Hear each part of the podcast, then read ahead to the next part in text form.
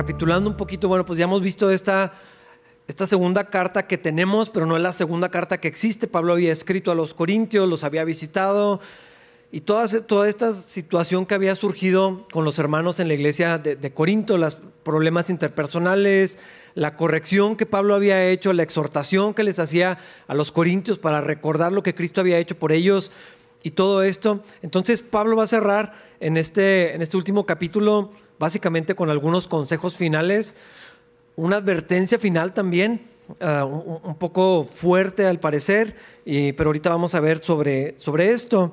Uh, vamos a empezar ahí en el versículo 1. Pablo les dice, esta es la tercera vez que los visito y como dicen las escrituras, los hechos de cada caso deben ser establecidos por el testimonio de dos o tres testigos. Pablo en sus viajes misioneros había ido a Corinto, estableció esta iglesia, la desarrolló, dejó líderes y luego, bueno, se fue a, continuar con, sus viajes. Hubo una segunda visita, más corta y bastante dolorosa por las situaciones que se habían dado, por la confrontación que había, por la, tensión que tenían eh, los corintios con Pablo, la influencia de estos falsos apóstoles y todo esto que estaba sucediendo. Había sido una visita bastante difícil. Eh, esto sucedió entre la redacción de primera y segunda de Corintios, en medio de las cartas.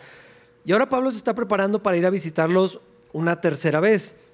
Uh, Pablo cita esta, esta porción de, de la ley para, para recordarles cosas. Uh, básicamente lo que vamos a ver en este capítulo, Pablo quiere avisarles que va a animarlos a que estén listos, a que se preparen para que cuando Pablo vaya las cosas estén, estén más avanzadas, para que estén listos en su corazón en caso de, tener que eh, llevar a cabo algunas juntas, algunas reuniones, unas conversaciones difíciles.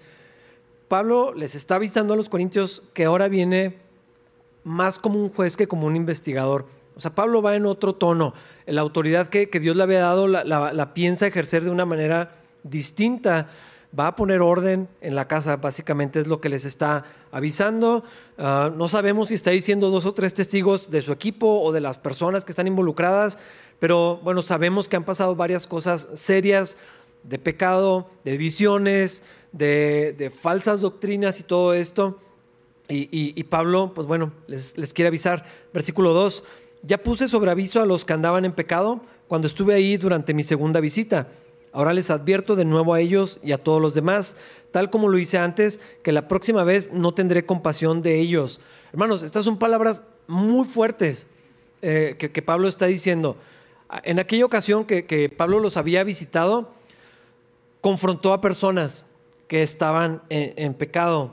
Uh, esta idea de, de no meternos, de respetar, de tolerar, Hijo, hermanos, hay, que ser bien cuidadosos qué es lo que queremos decir con esto. La Biblia sí habla de paciencia, sí habla de gracia, sí habla de tolerancia, definitivamente sí. Pero hemos visto también eh, otro aspecto del amor de Dios es también la disciplina. Y en la misma persona de Jesucristo veíamos que él estaba lleno de gracia y de verdad. Entonces Pablo en esta visita había confrontado fuertemente a algunas personas que vivían abiertamente en pecado.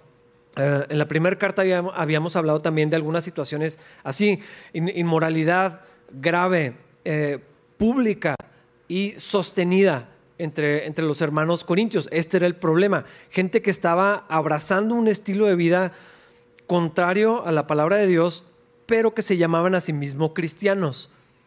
O sea, el problema no es si alguien vive en pecado, está en pecado. O sea, eh, eh, eh, lo que Pablo quiere decir es alguien que se llama cristiano, que dice que es cristiano, que pertenece a una comunidad que voluntariamente se ha decidido pertenecer a, una congregación, a una comunidad de creyentes, se ha puesto bajo la autoridad de ancianos o pastores o líderes, eh, y se llama cristiano y vive abiertamente en pecado, él había cedido el derecho para que se le confrontara, para que se le llamara la atención, para que se le corrigiera. Es parte de la función de la iglesia. Uh, mucho de lo que sucede en nuestros tiempos es que si me llama la atención, nomás me voy. Uh, pero, pero al hacer esto estamos rechazando la disciplina de, de, Dios. Pablo les había avisado, andaban en pecado, había hablado con ellos y luego les dio un tiempo O sea, Pablo no esperaba tampoco que en el momento de la confrontación al día siguiente las cosas fueran radicalmente opuestas. Había dado un periodo de gracia y, ya, habíamos hablado sobre esto también. ¿Cuánto tiempo cada vez? No lo sé. Lo que Dios diga en cada, en cada ocasión. Ah, ¿Cuánto tiempo necesita una persona para poner en orden su vida? Honestamente no, no lo sé. Pablo claramente dejó un tiempo, un espacio de, tiempo de gracia para que a la hora de volver él esperaba, él asumía que las cosas iban a estar diferentes y les dice, ah, tal como antes, eh, ahora no voy a tener compasión de ellos. Yo estoy seguro que muchos se pueden sentir ofendidos por estas palabras. Muchos reclamarían, ¿dónde está la gracia? ¿Dónde está el amor de Cristo? ¿Dónde está la paciencia que debemos de tener? Eh, la Biblia dice que no juzguemos hay un episodio del podcast, por si no lo han escuchado, habla específicamente de esto, ahí lo pueden encontrar en, nuestro, en, nuestras redes sociales.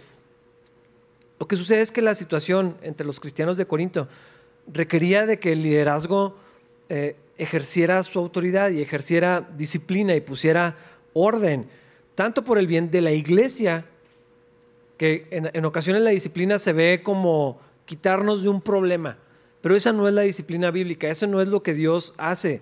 Eh, Dios tiene interés en la congregación, definitivamente sí, en proteger a las ovejas, sí, en lo que el pecado y las situaciones eh, desordenadas puedan causar en la gente, totalmente sí, pero no se trata de excluir al que está causando esto, no es un problema, sino que Pablo lo veía como otro hermano, como otra hermana que necesitaba la ayuda, que necesitaba regresar a caminar con Dios. Y esto era lo que estaba en la mente de, Pablo, ah, que esas personas volvieran al, camino, no deshacerse de, un problema. Y les está diciendo que acerca de, esta disciplina, bueno, hermanos, voy a ir con autoridad. Eh, no, es, no es que no haya amor en eso, es que se va a ver distinto. A Pablo parte de lo que tenían en su contra es que habían visto humildad en él y lo habían visto ser paciente y tolerante y extender gracia, y la gente había interpretado eso como debilidad. Lo veían como, ya lo hemos hablado antes, ¿no? En las cartas es muy fuerte, pero cuando viene es débil. No era débil, es que era paciente. No, no esta vez. Ah, Pablo vendría con la autoridad de Dios. Versículo 3. Les daré todas las pruebas que quieran de que Cristo habla por medio de mí. Cristo no es débil, cuando trata con ustedes, es poderoso entre ustedes. Aquí está hablando precisamente sobre esto. Eh, la gente asumía que era débil de carácter. A veces la gente podemos confundir la mansedumbre, la paciencia, la, gracia, la misericordia, la templanza con, debilidad de carácter y, nada más, más lejos de, la verdad. En su gusto les parecía alguien frágil, alguien que no decía nada, alguien que iba a dejar pasar las cosas. Ah, no es eso. La gracia y la paciencia no es indiferencia tampoco. En el caso de, Pablo definitivamente no, no era así. Y entonces le reclamaban esto o tenían esto en su contra, es que es frágil. Pero aparte, comparándolo con estos falsos apóstoles, estos superapóstoles, eh, la gente veía en, Pablo como que querían ver demostraciones de, de poder. Y Pablo le está diciendo, pues lo van a ver, pero lo van a ver en Cristo porque Cristo mismo, eh, esa humildad que Cristo tiene, esa paciencia que Cristo tiene, esa gracia que el Señor muestra, eh, también actúa en poder y lo, iba, lo iban a ver. Y ahí lo dice, Cristo no es débil cuando trata con ustedes, es poderoso entre ustedes. Así que sería mejor que pongan orden antes de que yo vaya. Versículo 4. Sigue hablando de Cristo, aunque fue crucificado en debilidad, ahora vive por el poder de Dios. Nosotros también somos débiles, al igual que Cristo lo fue, pero cuando tratemos con ustedes estaremos vivos con Él y tendremos el poder de Dios. Esto era lo que a Pablo le preocupaba. Al descalificar ciertos aspectos de su carácter, realmente estaban también negando el, de Cristo. Cuando decían, un liderazgo humilde no nos sirve, no nos gusta, no nos parece correcto, estaban diciendo, o sea, está negando el carácter mismo de Jesucristo. Cuando veían, es que no vienes con poder, con estas demostraciones de, eh, fuertes, eh, no era Pablo lo que estaban rechazando, sino también a la persona de Jesús. Y por eso Por eso Pablo utiliza a Cristo para decirles, hermanos, Cristo no es débil, Cristo actúa con poder entre ustedes, sí fue crucificado, pero eso no lo hizo por, porque fuera débil, Él entregó voluntariamente su vida. No lo agarraron porque no podía hacer otra cosa. No es que no se pudiera defender él mismo. Eh, es más, eh, pocas horas antes de, la crucifixión, el, Señor mismo dice, o sea, es que yo podría ahora mismo tener aquí un ejército de ángeles, porque Él tiene autoridad, pero había decidido voluntariamente someterse a este maltrato, recibir todo el castigo de Dios en sí mismo. Esto no era debilidad. El poder de Cristo se iba a manifestar en su momento, y es lo que Pablo está diciendo.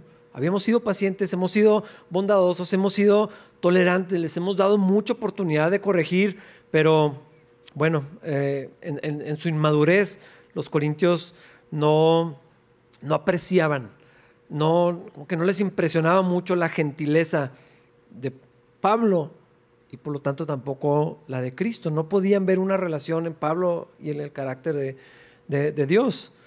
Pero admiraban y se sentían impresionados y se sentían intimidados por ciertas demostraciones de poder de los apóstoles, estos supuestos apóstoles que se habían infiltrado. Preferían eso, demostrando poder en cosas inútiles. Y no sé exactamente cuáles eran, pero tengo una idea porque ahora veo demostraciones de poder muy inútiles en ciertas personas que están engañando a la iglesia, como necesito dominarme. Esto me enoja muchísimo. ¿Han visto a, un pastor chicoteando a la gente con su saco? O sea, con, su saco se lo quita y, tirando a gente. Vamos a asumir que es una demostración de poder. ¿De qué? Es una demostración inútil. Bastante inútil. Vi un pastor, ni siquiera sabe jugar fútbol, pero está dribleando a la gente y cuando les gana eh, se caen o alguna cosa así inútil. Ah, otro pastor trazando una línea de poder para que su equipo pastoral demostrara a la gente que, tiene poder y no pueden cruzarla. ¿Qué es eso? ¿Dónde está Cristo en eso? ¿Qué, qué resulta de una cosa como esa? Es algo bastante inútil. Sin embargo, la gente se fascina por cosas como estas y los siguen y los admiran y, lo ven como una demostración de alguna autoridad y un poder, pero de quién o de, cuál poder. Ah, alguna cosa sí estaba sucediendo con los falsos apóstoles. Estaban dejando la doctrina de Cristo, estaban haciendo un lado el Evangelio de Cristo, la libertad del Evangelio, para ir a someterse voluntariamente a personas que le estaban enseñando algo contrario al carácter de Cristo, que resaltaban en su carácter y en su persona y en todo su ministerio cosas ajenas completamente a Cristo en demostraciones inútiles de poder. Pero la gente decía, es que Pablo no hace ese tipo de cosas. No vemos en Pablo esas demostraciones de, poder. Y hermanos, hay una lista enorme de cosas como esta. Ah, yo no sé si ese es el poder de Dios. Hermanos, honestamente yo, yo, yo lo dudo.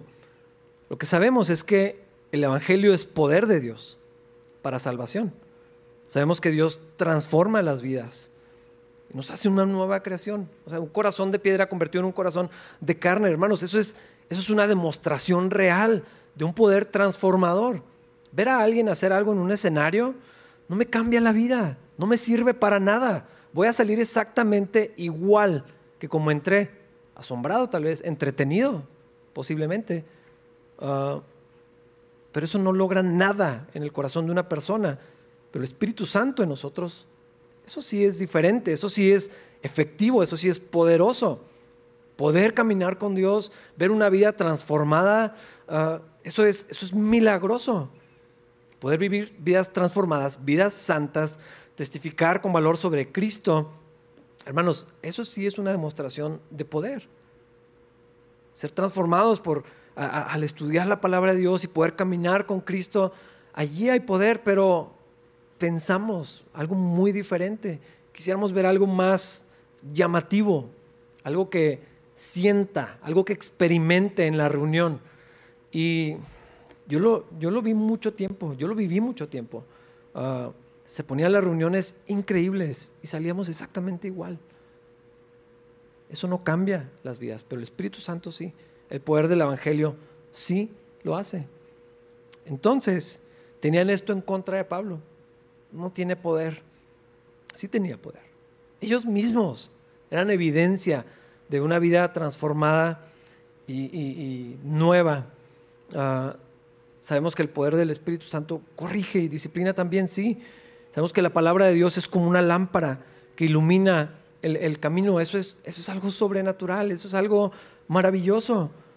Pero nada de esto se manifiesta de, las maneras que los corintios querían y que mucha gente espera ver. Eh, queremos ver milagros físicos y Dios, Dios lo hace, claro que sí, pero preferimos ver a alguien que les tiran el brazo o le rellenan las muelas con oro que ver una vida caminando con Dios, que ver familias restauradas, que ver matrimonios que, vuelven a estar en unidad, reconciliación de los padres con los hijos. O sea, no pensamos en eso como milagros, no es algo que nos, que nos parezca tan atractivo, pero allí hay poder, allí hay, obra Dios y transforma. Están pasando por alto el verdadero poder de Dios, porque casi siempre se ve como más cotidiano, como más, pues viene vestido de humildad, en paquetes que no reconocemos tan obviamente, ah, es, apacible, es algo que Dios va haciendo en, la vida diaria, que se manifiesta donde nadie puede ver y donde no me puedo tomar fotos allá en mi casa, allá eh, eh, con mis vecinos, en mi lugar de trabajo, ahí, se manifiesta, ah, no necesariamente durante una reunión. esa es la obra que Dios hace. Y Pablo les, les advierte, van a ver el poder de Dios, sí lo van a ver. Ah, y les hace una recomendación bastante seria a la luz de todo esto que estaba sucediendo. Versículo 5. Examínense para saber si su fe es genuina. Pruébense a sí mismos. Sin duda saben que Jesucristo está entre ustedes, de no ser así. Ustedes han reprobado el examen de la fe genuina. Pablo les pide a, sus hermanos cristianos en Corinto que, que se hagan una pregunta muy seria. ¿Sí soy cristiano? Eso es lo que quiere que se pregunten ellos. Sabía que había algunos que no eran. Estaba seguro que tal vez algunos hermanos, hermanas en la congregación no eran creyentes verdaderos, pero él sabía que había otros que sí. Había una manera de pensar eh, y una vida mundana. Bueno, pues algunos no eran del Señor. Algunos no simplemente pues no pertenecían a Cristo. Se reunían en una iglesia, estaban entre cristianos, practicaban lo que los cristianos hacían, parecían cristianos, pero no eran. Ah, pero Pablo sabía que otros sí. A pesar, y lo vimos sobre todo en la, primera carta, es más obvio, a pesar de que había divisiones, borracheras, inmoralidad, tolerancia en donde no debía haber tolerancia y, permisividad en donde no se debería, y luego rigidez en donde tendría que haber gracia. Sin embargo, Pablo les escribe como a hermanos. Les recuerda, ustedes eran otra cosa, ya no son eso. Pero quiere que, que se hagan esta pregunta. Y aunque no es tal vez el tema necesariamente, yo, yo, creo que no podríamos dejar pasar esta pregunta. ¿Quién se debería hacer la misma pregunta que le hizo Pablo a los Corintios? Ah, ojalá que no estén pensando en el que está enseguida ni en otra persona que no vino. Ah, ojalá que no haya aquí alguien que diga, no, pues ya tengo muchos años de cristiano, tal vez otros deberían de considerarlo. Deberíamos de hacernos esta pregunta. Ah, revisar si mi fe es genuina, probarnos a nosotros mismos. Es una verdad difícil de confrontar. Pero yo creo que el punto de Pablo y, la validez de hacer esa misma pregunta ahora sería, pues es mejor saber hoy que cuando sea demasiado tarde. Si no nos examinamos a nosotros mismos, si no ponemos a prueba nuestra fe, es posible que al final quedemos descalificados. Es lo que está diciendo Pablo, hermanos, revisen lo que creen. Entonces, ¿cómo hago esto? Mm. ¿Qué deberíamos de buscar cuando nos examinamos y probamos a nosotros mismos?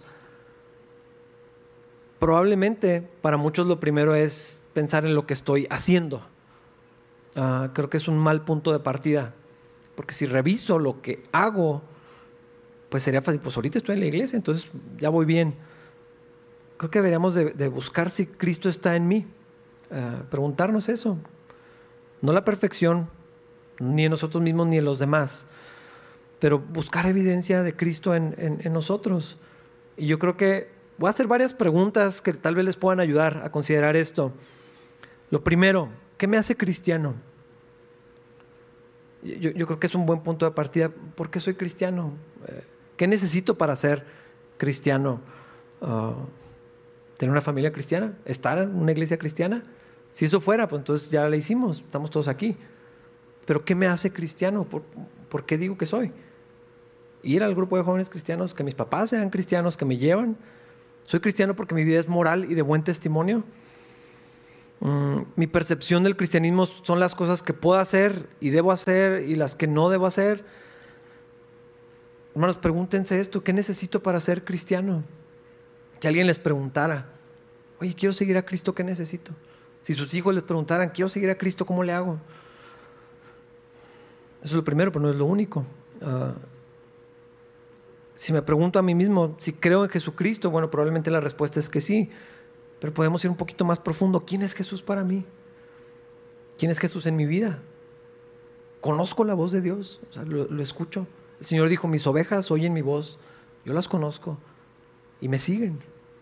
Podríamos preguntarnos si conocemos la voz de, del Señor, si caminamos con Dios, si amo a Dios o no. Es una cosa es si respeto a Dios, una cosa es pensar si tengo temor del infierno del castigo, si quiero enderezar mi vida, si quiero corregir el mal camino. Eso es una cosa, pero preguntar si amo al Señor, es muy diferente.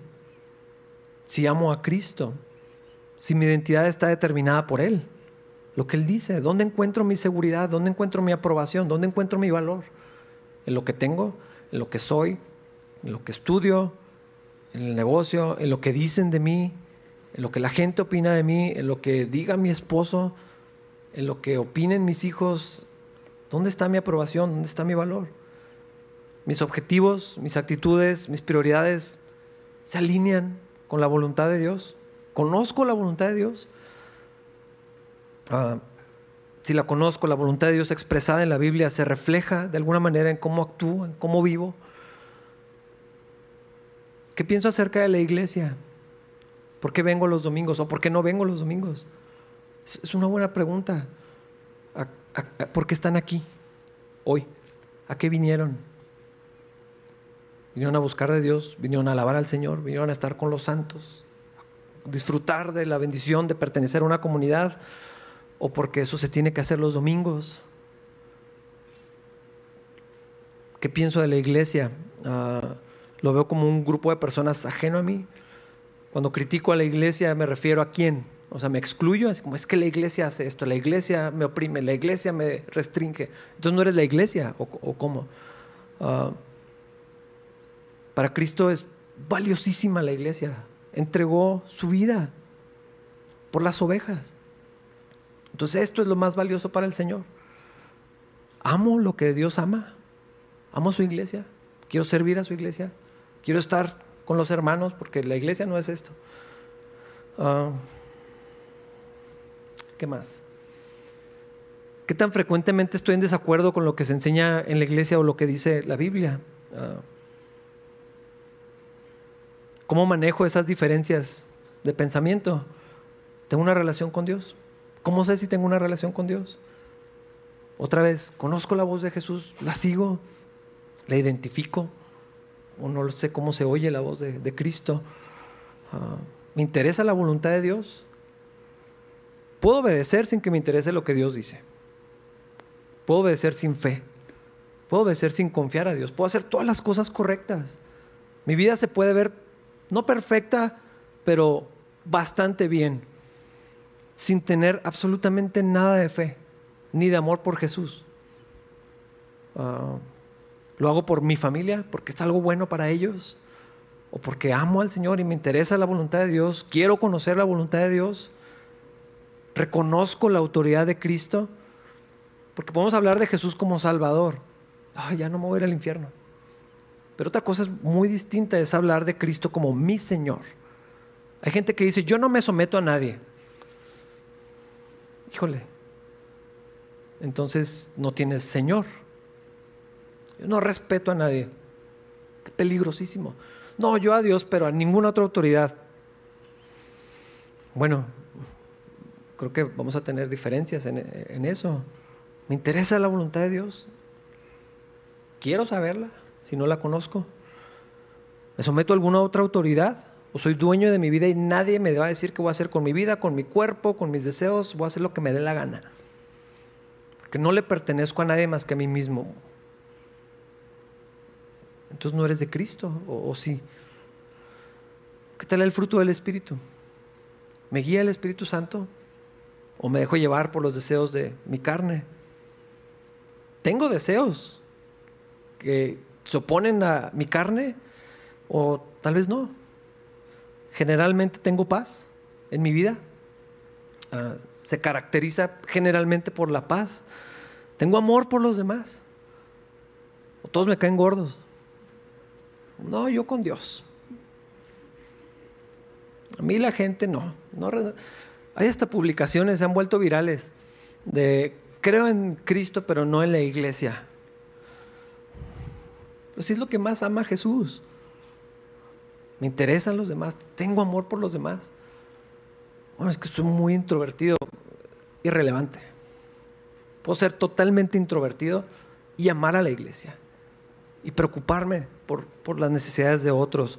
Me interesan los que se pierden o ya estamos bien, un, dos, tres, los de mi familia, ya conté cabeza, estamos todos bien, gracias a Dios, ya la libramos.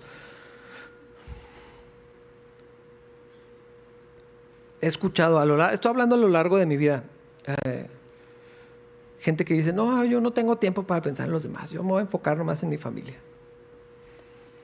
Entonces no tengo amor por los demás, ni por los perdidos, ni por los hermanos, ni por la iglesia. Puedo demostrar paciencia, mansedumbre, humildad, compasión, templanza, porque ese es fruto del Espíritu. No es una colección de cosas que vamos encontrando, o sea, no es un videojuego donde avanzas a otro nivel y ya tengo la moneda de mansedumbre. No, si el Espíritu Santo está en mí, todo esto es el fruto del Espíritu. Uso el dominio propio que Dios me dio. Me considero una persona alegre. Soy alguien agradecido, me gusta alabar a Dios. O vivo con miedo, ¿Qué piensan de la muerte? ¿Tienen mucho miedo a morir o dicen, pues, como Pablo, tengo mucho que hacer aquí, pero pues también sé que allá está mejor? Ah, ¿Cómo enfrentamos las dificultades, los problemas, las dudas? ¿Con qué luchamos? ¿Cuáles son las herramientas a las que accedemos para, para luchar con esto? ¿O nomás nos dejamos llevar? Otra vez tengo miedo y otra vez no puedo dormir y otra vez lo mismo. ¿Dónde buscamos consejo y refugio? Mi familia diría, no yo, mi familia diría que soy generalmente genioso, quejumbroso, amargado, intolerante, violento, impaciente, orgulloso. creo que se entiende la, idea. Son preguntas nomás para reflexionar. Yo creo que se entiende claramente la idea. Y fíjate cómo no estoy hablando de las cosas que hacemos. Es otra lista distinta que no me interesa hacer ahorita. Tal vez pueda pensar en algunas actitudes o algunas cosas que hago y preguntarme por qué hago lo que hago. Pero todo esto tiene que ver con lo que soy, no con lo que hago, primeramente. Ah, ¿Cómo me percibe la, gente? Si, o sea, ¿Verán a Cristo en mí, mi esposa, mis hijos, mis vecinos? Ah, ¿Qué opinan de mí mis amigos, la gente de la iglesia? Es secundario, pero bueno, tal vez puedo preguntarme, yo creo que lo más importante es si creo lo que Dios dice o no. Por eso les preguntaba, ¿qué me hace cristiano? Una y otra vez vemos en la Biblia y en la vida real gente que dice, ¿qué tengo que hacer? Ok, quiero caminar con Dios, ¿qué hago? O sea, ¿por dónde empiezo? Y que siempre tenemos una lista, bueno, pues tienes que venir a la iglesia, tienes que hacer tal o cual cosa. Uh, yo debo preguntarme qué es lo que creo. ¿Qué es lo que creo de verdad de lo que Dios dice claramente en su palabra? Creo lo que enseña el Evangelio y luego ver cómo, cómo vivo, cómo aplico esas verdades en, en mi vida. Creo que Dios me ha hecho una nueva creación. No si lo siento, porque a veces no se siente, a veces no veo nada, pero si lo creo, esa es la pregunta. Creo que Dios me hizo una nueva criatura. Creo que Dios me dio otro corazón creo que soy una persona distinta a como era antes. Ahorita lo estamos cantando, ya no soy lo que fui. pero si lo creemos o, estamos en, duda, es que no sé. Mm. Soy la misma persona de siempre. Dios me prometió que me daría un corazón nuevo, un corazón de carne. ¿Cuándo? ¿Ya me lo dio? ¿No me lo dio? ¿No me lo ha dado? ¿Algún día me lo va a dar? ¿Algún día lo va a formar? ¿Lo está construyendo como un set de Lego? ¿Cuándo va a darme Dios un nuevo corazón? ¿Cuándo soy una nueva criatura? Yo creo que necesito revisar mi, vida a la luz de esta verdad. ¿Creo lo que Dios dice o no creo lo que Dios dice? ¿Creo en lo que hago? O sea, mi seguridad viene de que he sido, me he guardado en mi pureza. He sido cristiano desde que era pequeño nací en una familia cristiana, allí está mi seguridad. Hice una oración, me acuerdo que pasé al frente y entregué mi vida a Cristo, o, en, lo que creo que Dios dice. Si de verdad lo creo, estoy seguro que eso va a tener un efecto en, mi vida. Si lo creo, mi vida se va a ver de alguna manera alineado con, esto y puedo aplicar estas verdades y puedo andar en ellas. Hermanos, esto es lo que Pablo le escribe a los corintios, hermanos, revisen su fe consideren su fe. Y, me parece que es necesario considerar nuestra propia vida. Es que vamos a una iglesia donde estudiamos verso a verso. ¿Eso qué? Eso no me lleva al cielo. ¿Qué creo? ¿Dónde está mi fe? ¿Cuál es el objeto de mi fe? Lo decía la semana pasada, tener fe en que algo pase no significa nada. Pero ¿dónde está colocada mi fe? ¿En Cristo, en lo que Él dice? o, dónde. Espero que revisen sus vidas, hermano. Esto, esto, todo esto que les dije son auxiliares nada más. No revisen la, vida de su esposo ni de su esposa, ni de sus hijos, ni del que no vino, o sea, la suya. Esto es para, para ustedes. Examina tu vida, pon a prueba tu fe. Quiero aclarar algo, el propósito no es para que sientan culpa, no es para que digan, sí, pues he estado medio malo, me siento medio frío. No, no, es para que sintamos ni culpa ni condenación. Ah, Pablo habla sobre el propósito de, de esto. Lo que Pablo buscaba es que recordaran que Cristo estaba en ellos y pudieran caminar con Cristo. Y si no estaban en Cristo, que pudieran venir a Cristo. Versículo 6. Al ponerse a prueba, espero que reconozcan que nosotros no hemos reprobado el examen de la autoridad apostólica y en el, versículo anterior les dice, está muy atrás, sin duda saben que Jesucristo está entre ustedes. Esto es lo que Pablo quería buscar. Revísense a ustedes mismos y espero que tengan claro dónde están con Cristo. Es lo que quiere que, que, salga, que recuerden dónde están con Cristo. Revísense a ustedes mismos y tengan claro dónde están con Cristo. Y en lugar de dedicarle tanto tiempo, en este caso en particular el contexto es, le están dedicando tanto tiempo a valor a Pablo, lo cual es correcto, pero le dedicaban tanto tiempo a revisar a Pablo que ya no estaban viendo sus propias vidas. Ya no estaban viendo si su conducta era compatible con su fe. Creo una cosa y hago otra cosa. Eh, Pablo les dice, hermanos, pues entonces revisen cuál fe tienen. Vuelvan a su fe, vuelvan a ver lo que Dios dice de ustedes y lo que Dios hizo por ustedes. Yo creo que es lo mismo, hay que revisar si mi conducta es coherente con la fe que, tengo. Eventualmente tiene que em, em, empatarse. Pero otra vez, el objetivo de esta prueba no es llenarnos de culpa y sentir, no, pues sí ando bien mal y soy bien pecador y para qué lo intento y estoy peor que antes o soy igual que antes. Es para que se revele que Cristo está en nosotros. Algunos corintios no eran salvos, pero la mayoría sí eran. Y Pablo les escribe como hermanos. No, les escribe a, a, los gentiles para que vengan a Cristo. Cuando estudiamos la primera carta, hubo cuando menos dos personas que se acercaron y, me hablaron sobre esto. Dices que no había notado eso. No había notado que Pablo le está escribiendo a hermanos, a cristianos. Parece que no, por todo lo que ya vimos.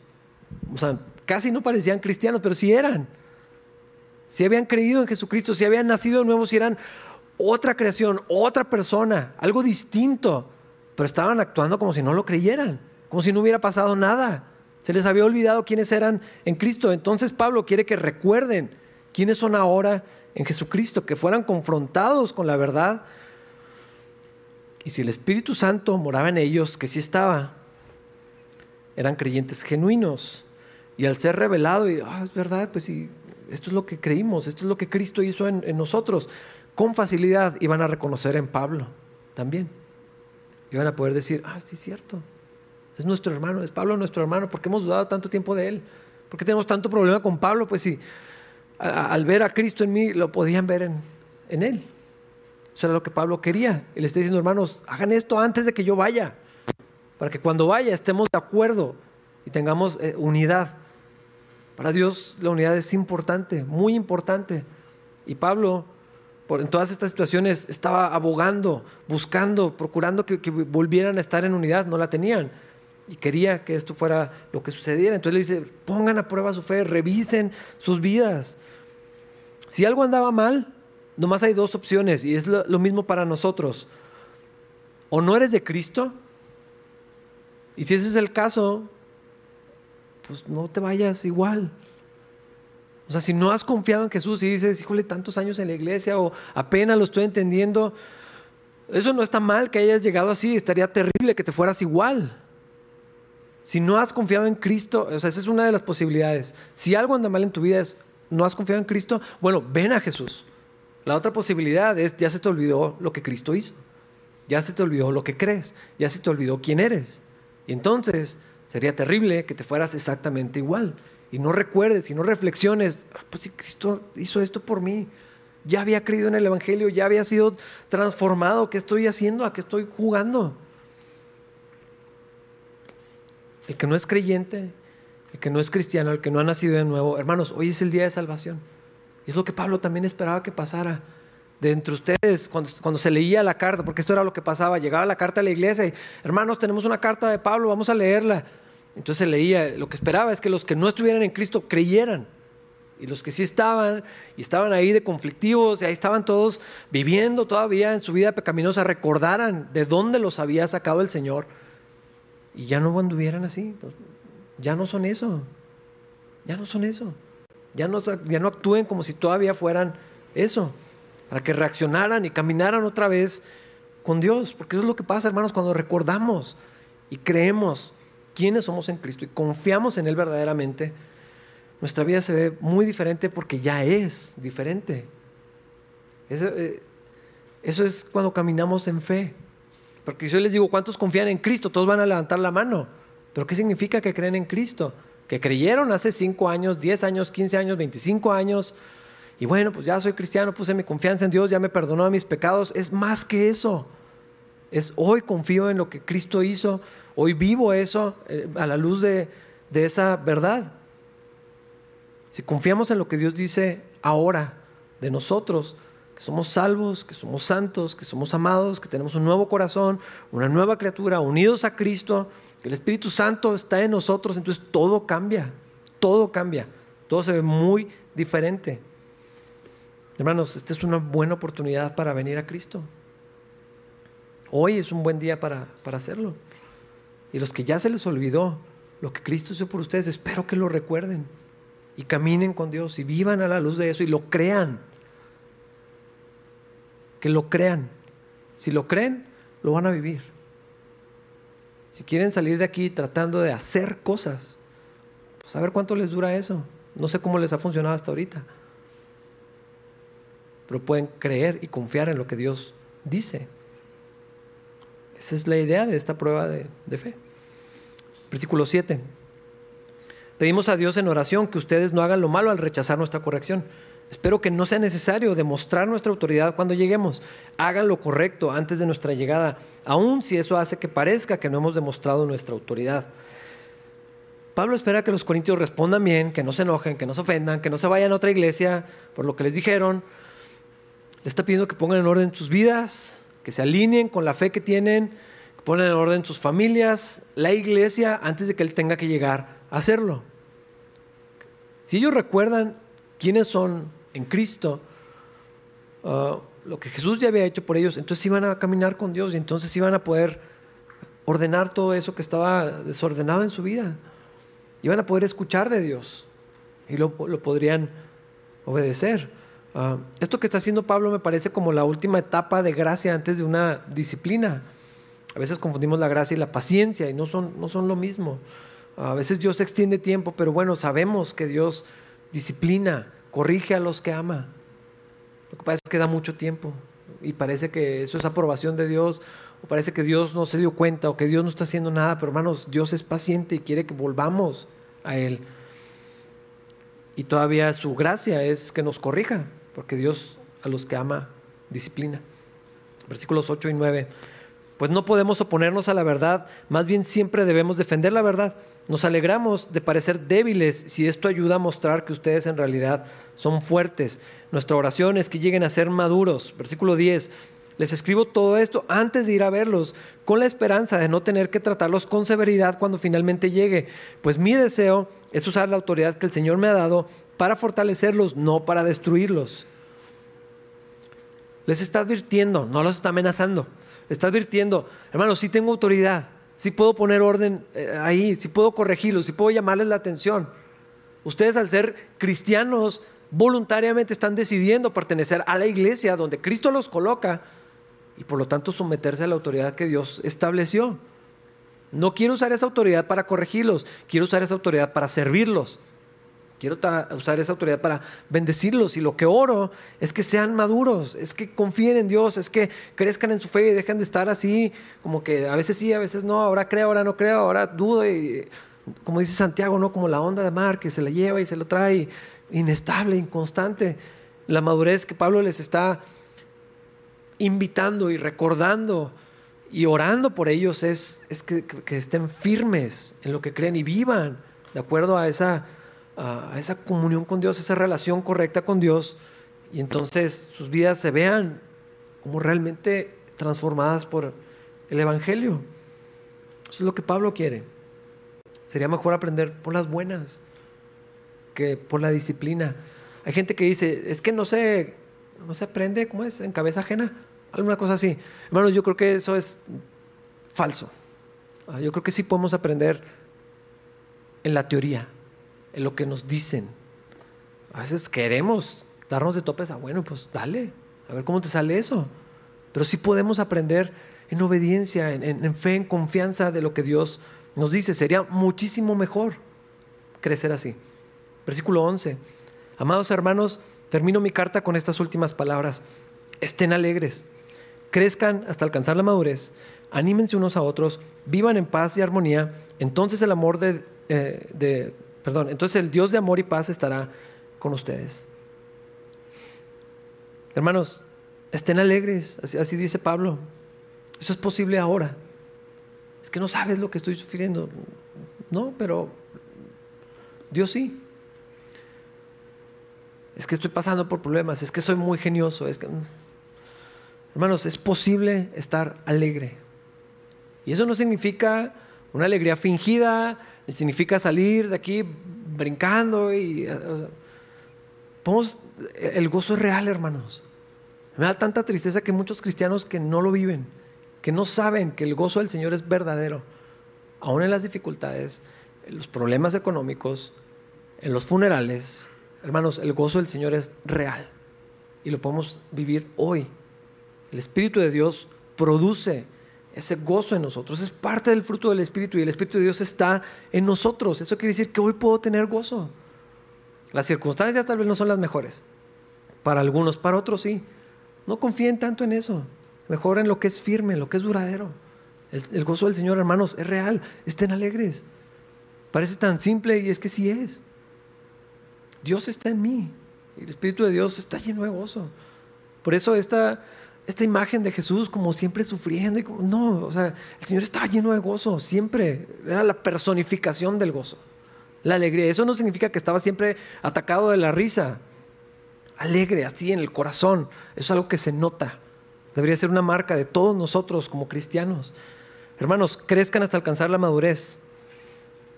¿Qué quiere decir eso? Que hagan cosas buenas, que sirvan al Señor. Después eso va a pasar. Confíen en el Señor. Confíen siempre, confíen constantemente. Esa es la madurez. Escuchen la voz de Dios, caminen con Dios, aprendan a reconocer la voz del Señor y caminen con Él y confíen en Él. Ahí viene la madurez. Conozcan la palabra de Dios. Es necesario conocerla y buscar al Señor. Anímense unos a otros. Ese es el ministerio de la iglesia. Yo estoy tratando desde aquí de animarlos, pero nomás soy uno. Ustedes son como son muchos.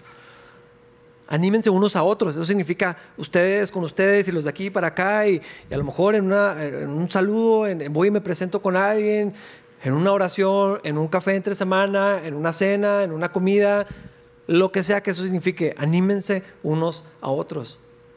Esta es una de las bendiciones más grandes que la gente se pierde, que piensa que, ay, tengo que ir a la iglesia, o hoy no quiero ir a la iglesia, pues se lo pierden. Porque esto es lo que sucede en la iglesia. Allí envía el Señor bendición y vida eterna. La bendición de estar unos con otros, hermanos. Es que no conozco a nadie, pues preséntate con alguien. Involúcrate. Busca dónde. Eh, platica con alguien, saluda a alguien. No le hace que sean poquitos. No tienes que conocer a todos. Anímense unos a otros. Vivan en paz y armonía. Otra vez, hermanos, el mundo no tiene paz, pero la paz es real. Y la paz que el Señor da no es para nada comparada con la que podemos encontrar en el mundo. Porque si lográramos que el mundo firmara acuerdos de paz y no hubiera guerras y no hubiera todas estas cosas, les aseguro que esa paz, si es que pudiera existir, que lo dudo, no se compara con la paz que Dios nos puede dar aquí mismo, ahora. La paz, hermanos, es real. Es maravillosa. Tener paz, vivir la paz del Señor cuando las cosas están terribles, pareces hasta loco. Y es que es algo sobrenatural, pero es verdadero. El Espíritu Santo que vive en nosotros produce paz. Es una paz verdadera, es una calma en medio de la tormenta. No sé si te acuerdas que el Señor estaba dormido en la barca, o sea, ahí estaba una tormentota. Yo con mucho menos que eso me mareo en, en el agua. El Señor estaba dormido, estaba en paz perfecta porque sabía quién tiene todo en sus manos. Sabía quién era, estaba perfectamente en paz. Y fue a la cruz en paz. Y sufrió bastante, pero estaba en paz en, su corazón, estoy seguro de eso. En, esa tribulación encontró la paz en, en, el Señor. Hermanos, nosotros lo podemos encontrar, los apóstoles, Pablo entre ellos, unos problemones y estaba en paz y les escribía, hermanos, anímense, estén alegres, es que esto es posible. Y ya para terminar, versículos 12 al 14 dice, salúdense unos a otros con un beso santo. Todo el pueblo de Dios que está aquí les envía sus saludos. Que la gracia del Señor Jesucristo, el amor de Dios y la comunión del Espíritu Santo sean con todos ustedes. Amén. Hermanos, yo sé que decirles que se den un beso, tal vez para muchos prefieren puño. Mínimo eso. Yo les quiero pedir que si les doy el puño me den un manotazo y luego me abracen o algo así. Uh, esto está hablando de fraternidad, de expresarnos también el amor de Dios. Hermanos, dense un abrazo cuando menos. O sea, salúdense bien. Y luego ya se ponen gelo, se lavan las manos. No pasa nada. No se tienen que quitar de cubrebocas si no quieren. Tal vez pronto venga la oportunidad. En Nuevo León ya lo hicieron, en Ciudad de México también. Al rato nos tocará quitarnos el cubrebocas. Independientemente de eso, hermanos, salúdense. Ahí dice, con un beso santo. No sé exactamente qué es eso, pero creo que habla de, mostrarnos algo de afecto entre nosotros. Aunque no nos conozcamos tanto, tanto, somos hermanos en la fe, somos una familia, podemos vivir esto. Y ya para irnos, nomás voy a repetir lo que Pablo dijo al final. Que la gracia del Señor Jesucristo, el amor de Dios y la comunión del Espíritu Santo sean con todos ustedes. Amén. Vamos a ponernos de pie. Señor, gracias por esta segunda carta a los Corintios. Gracias por lo que estudiamos hoy. Gracias por lo que recordamos hoy. Gracias por lo que nos has hablado en estas semanas, Señor. Dios, yo te pido que abran nuestros ojos y podamos recordar lo que tú has hecho y podamos ver lo que tú has hecho en nosotros y podamos confiar en eso todos los días de nuestra vida, Señor. Guárdanos, haznos madurar en nuestra fe, Señor, en nuestra relación contigo, Dios, que sea más estable, más sólida, más profunda. Que podamos vivir lo que tú nos has dado por medio de Cristo Jesús y que al caminar contigo, Señor, también podamos expresarnos unos a otros.